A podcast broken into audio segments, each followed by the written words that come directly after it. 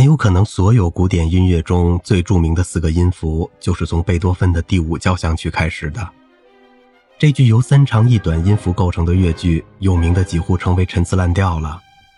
但无论你是第一次听还是第一百次听，都是那么的动人和有力。第五交响曲的一个了不起的地方，就是其自始至终长达三十分钟挥之不去的戏剧性。欣赏这首交响曲的诀窍在于，不要被它开始乐章所倾倒，而忽略了其余的部分。贝多芬大概是在1803年的某个时候创作这首交响曲的，当时他刚完成《英雄交响曲》不久，写完则是在1807年末或者1808年初。第五交响曲首演于1808年12月22日，一起演出的还有接下去的第六交响曲《田园》。一八零八年的欧洲，处处都与拿破仑有关。拿破仑攻下了马德里，歌德会见拿破仑，并完成了剧本《浮士德》的第一部分，而戈雅则画了一八零八年五月三日枪杀马德里保卫者的剧作。贝多芬完成第三交响曲的时候，撕碎了封面，把名字拿破仑改成了英雄，作为对拿破仑称帝的抗议。记住这点很重要，因为第五交响曲里渗透了愤怒。贝多芬通过一个相对小型的乐队，赋予第五交响曲以巨大的力量。这个乐队的乐器是由弦乐器、长笛、双簧管、单簧管、大管、圆号、小号和定音鼓组成的。第四乐章里加进了短笛、低音大管和三支长号。正是这个袖珍乐队给我们创造了聆听贝多芬心声的机会。但最重要的是，一定要记住开头三长一短的四音符形式。因为它将以不同的形态出现在整部作品里。参考录音是马舒尔纽约爱乐乐团。第一乐章活泼的快板，这一乐章曾被比作命运对贝多芬家大门的敲击，或者浪漫主义革命的第一发音乐礼炮。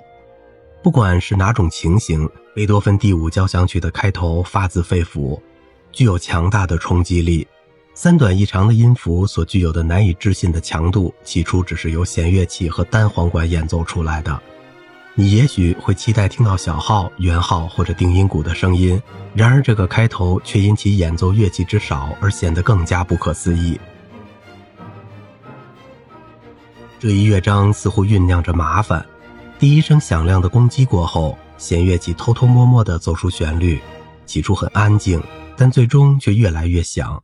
接着是停顿，然后是又一次和开始时一样愤怒的进攻。到现在，长笛、双簧管、单簧管、大管和圆号才加了进来，像前面一样，旋律传递过去，和加进来的定音鼓一起神秘地酝酿着气氛，直到另一次停顿的到来。圆号吹破了短暂的寂寥，又是一个高贵的四音符主题，接着引出由小提琴演奏、单簧管和长笛接应的欢快而又安静的旋律。随着安静的酝酿，小提琴、大提琴和低音提琴又开始偷偷地演奏四音符的主题。紧张慢慢加剧，直至压倒了安静的气氛，爆发出一阵由小提琴和木管乐器演奏的响声。接下来的一段极富推动力，引向一系列突然停止的四音符乐句。这时又开始重复第一乐章的整个开始部分。重复完之后，圆号和单簧管一起再次吹响了四音符的乐句。接着，弦乐器在单簧管和大管的伴奏下，将旋律接了过去。主题在乐器之间快速地传递着。管乐器、第二小提琴、中提琴、第一小提琴奏响和弦的时候，大提琴奏出短音符。这里有几秒钟时间，听起来乐章好像要冲破阻碍，开始咆哮似的。但是，随着四音符乐句再次占据了统治地位，这一持续和弦消失了。紧张感和戏剧感再次开始酝酿，随着整个乐队一起合奏起来，先前猛烈的力量由紧张的愤怒所取代。管乐器开始一段镇定的两音符乐句的演奏，穿梭来往于管乐器和弦乐曲之间，紧张感逐渐消融，制造出一种精疲力尽的安静气氛，然后又被返回四音符主题的企图所粉碎。但是，像是为了获得喘息之机。管乐器和弦乐器之间重新开始了辛苦的交流，一阵爆发，回到乐章之初的乐句，定音鼓的加入加剧了紧张气氛，力量重新占据上风，像先前一样，神秘感取代了力量感。只有到这时，才出现了停顿，接着出现了一段缓慢而又忧伤的双簧管独奏。然而弦乐器并未被吓退，很快又转回到四音符的乐句，并且持续不断地营造着紧张气氛。等到第二次停顿到来，大管以一阵多少显得空洞的声音再次演奏四音符的乐句，并把抒情性的安静旋律重新带了回来。但是像前面一样，四音符的主题开始偷偷混了进来。力量感在小号发出的一阵欢快的吹鸣之后再次露面，这一段富于推进性的章节给人感觉好像一段可以无穷驾驭的有力波浪。但是突然闸门启动，一切都陷入了停顿。单簧管、大管和圆号胆怯地插入一段四音符的乐句，但很快就淹没在乐队重新发出的咆哮声中。最后几个章节老是断断续续、走走停停。突然，似乎是不满意平淡寻常的局面。小提琴在管乐器的伴奏下开始了昂扬的演奏，中提琴和大提琴则拉出一系列四音符的乐句。这一段给人明显的受难感，仿佛挣扎使其不堪重负似的。弦乐器和管乐器的交互演奏则强化了这一印象。这段表明温和的交互演奏过后，是一段猛烈的冲动，并以对乐章之初四音符乐句的重复达到了高潮。接着是一阵奇怪的平静。小提琴奏出四音符的主题，而大管、单簧管和双簧管则各自添加进一段抒情的演奏。不过这一平静不过是个策略而已，因为很快整个乐队开始奏响四音符的乐句，直至本乐章结束。第二乐章稍快的行板，中提琴和大提琴拉出的亲切旋律，由低音提琴的典雅拨奏开始了第二乐章。仿佛漫步似的平稳步伐和抒情性的旋律，与第一乐章的力量感和震荡性质形成了鲜明的对比。作为对开始乐句的反应，接着木管乐器和弦乐器先后插入一段演奏，等单簧管和大管吹响，丰富的乐声更加突出了优雅感。这时注意倾听中提琴的伴奏，气宇不凡的主题稍带着一点神秘感，但是随着圆号和小号欢快地奏响开始曲。很快进入了胜利和喜悦的气氛，能量减弱了，被悬而未决的神秘感所取代。拨开这段音乐的迷雾，中提琴和大提琴开始流畅的演奏，单簧管和大管再次开始强有力的伴奏，在优雅的基础上丰富了乐音的层次。在一阵神秘感的短暂恢复之后，圆号、小号和定音鼓欢快地演奏了起来，好像宣布什么重要的事情似的。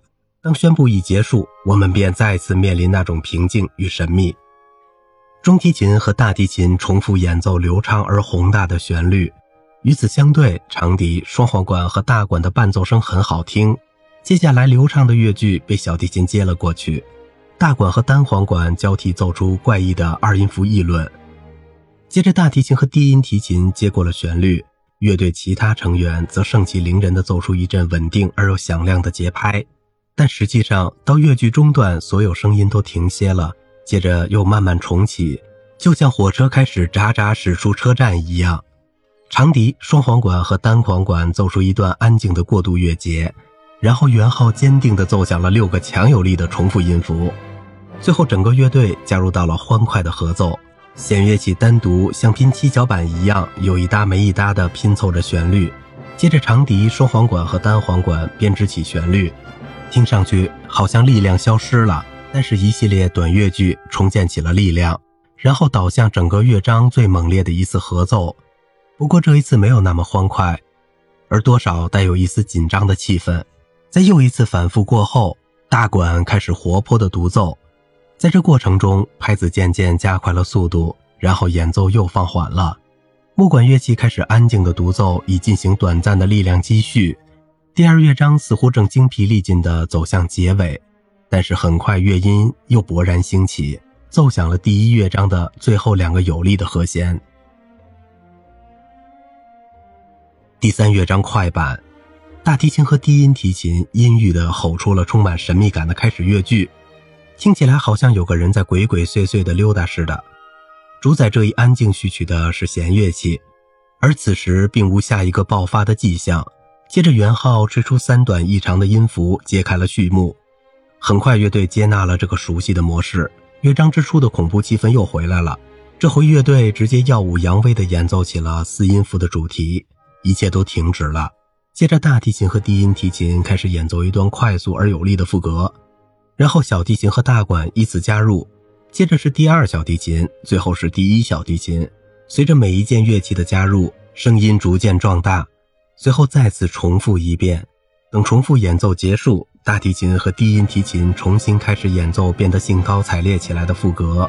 然后是又一次停顿，接着又是大提琴和低音提琴重新开始演奏副歌，这次显得几乎无法抑制。然后又回复到乐章之初的神秘气氛，接着又是一次如同我们前面听到过的重复。重复演奏过后，大提琴和低音提琴再次开始演奏阴沉的开始主题，不过这次由大管接了过去，只是由大提琴演奏拨奏。这一段精彩的独奏有种蹑手蹑脚的感觉，很明显隐附着什么东西。整段演奏都掺杂着某种邪恶的因素。在第一小提琴、中提琴和大提琴的演奏映衬下，定音鼓击出富有旋律的稳定节拍，神秘感达到了顶峰。随着小提琴在曲拍中迂回进行，紧张气氛就像大锅里的水慢慢煮沸一样在加剧。突然，音量急剧增大。一股巨大的能量戏剧性的迸发出来，进入了下一乐章。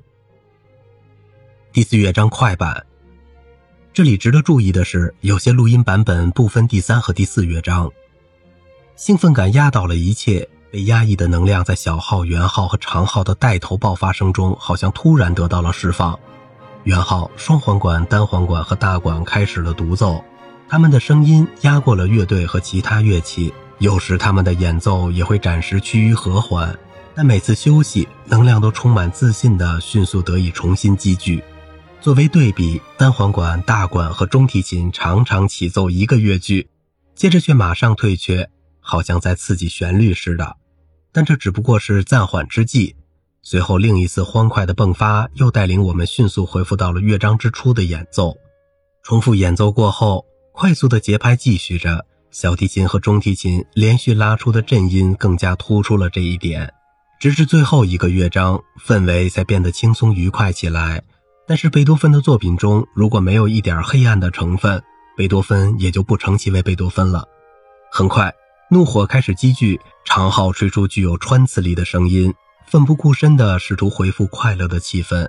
但是仇恨在继续，在这一段。注意找到圆号和小号特别吹奏的三长一短的四音符程式。不过，快乐的气氛最终获胜，黑暗被一股好像永恒的胜利喜悦所取代。能量一下子衰退了，只剩下小提琴在演奏。他们开始暗中匍匐，恢复到我们前面听到过的神秘气氛。注意小提琴拉奏的城市，最后同样变成了四音符，只不过这次长度是一致的。仔细欣赏双簧管吹奏的哀伤旋律，其他乐器也逐渐加入了进来，能量重新积聚，最终像在乐章之初一样爆发出巨大的欢乐声音。这一段我们听到的大部分内容都是对乐章之初部分的重复，特别注意倾听循环往复的能量增长。尽管总体感觉总是向前的，一系列独特有力的和弦就像是强有力的重音符号或标点符号，减弱了力量。这时，大管开始了一段短促的独奏，随后立即被圆号取代，接着长笛接过去，又把整个乐队重新带了回来。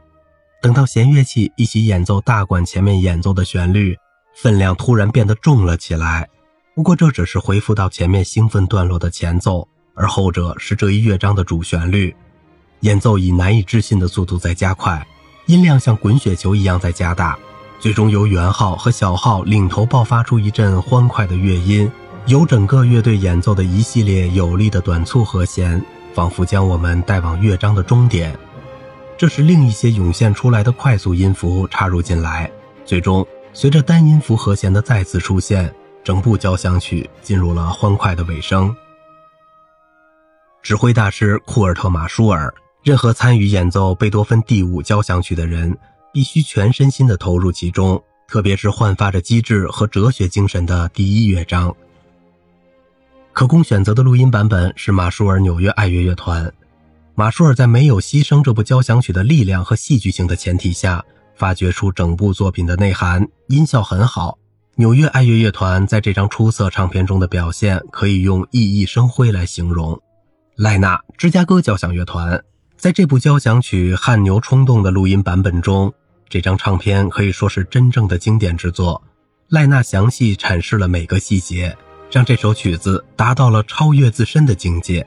这个版本的音效非常完美，芝加哥交响乐团铜管乐器部分演奏的尤其出色。诺林顿伦敦古典演奏家乐团，这个版本有理由荣获史上最准确演绎的美名。诺林顿广泛的研究了贝多芬演出的经历，他的知识使得这张唱片成为一个很有意思的版本。不过，在欣赏这张唱片之前，还是先听听现代乐器的演绎版本为好。如果你欣赏这首曲子，第五交响曲的问题在于，因为它那个著名的开头。再来谈这部作品，就显得有点老生常谈了。不过，如果你欣赏多次，就会越来越兴奋，也会逐渐咀嚼出其中的妙味的。为扩大你的欣赏范围圈，最好先听听贝多芬的其他交响曲，特别是基数作品号，第一、第三、第七和第九交响曲，这些都是浑厚有力的作品。如果要换个口味，可以听听他的第六交响曲田园，这是部用音乐的语言来讲述大自然故事的作品。好了，今天的节目就到这里了。我是小明哥，感谢您的耐心陪伴。